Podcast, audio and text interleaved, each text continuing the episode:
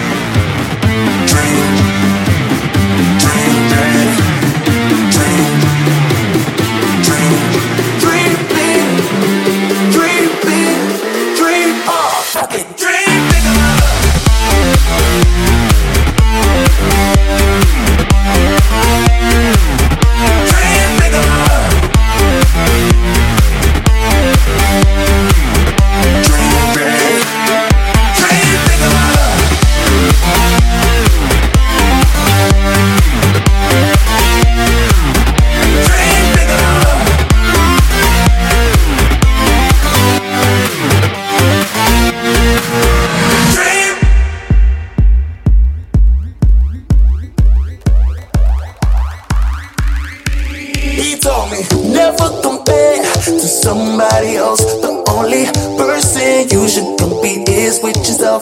That means your today should totally be better than your yesterday's you if you believe.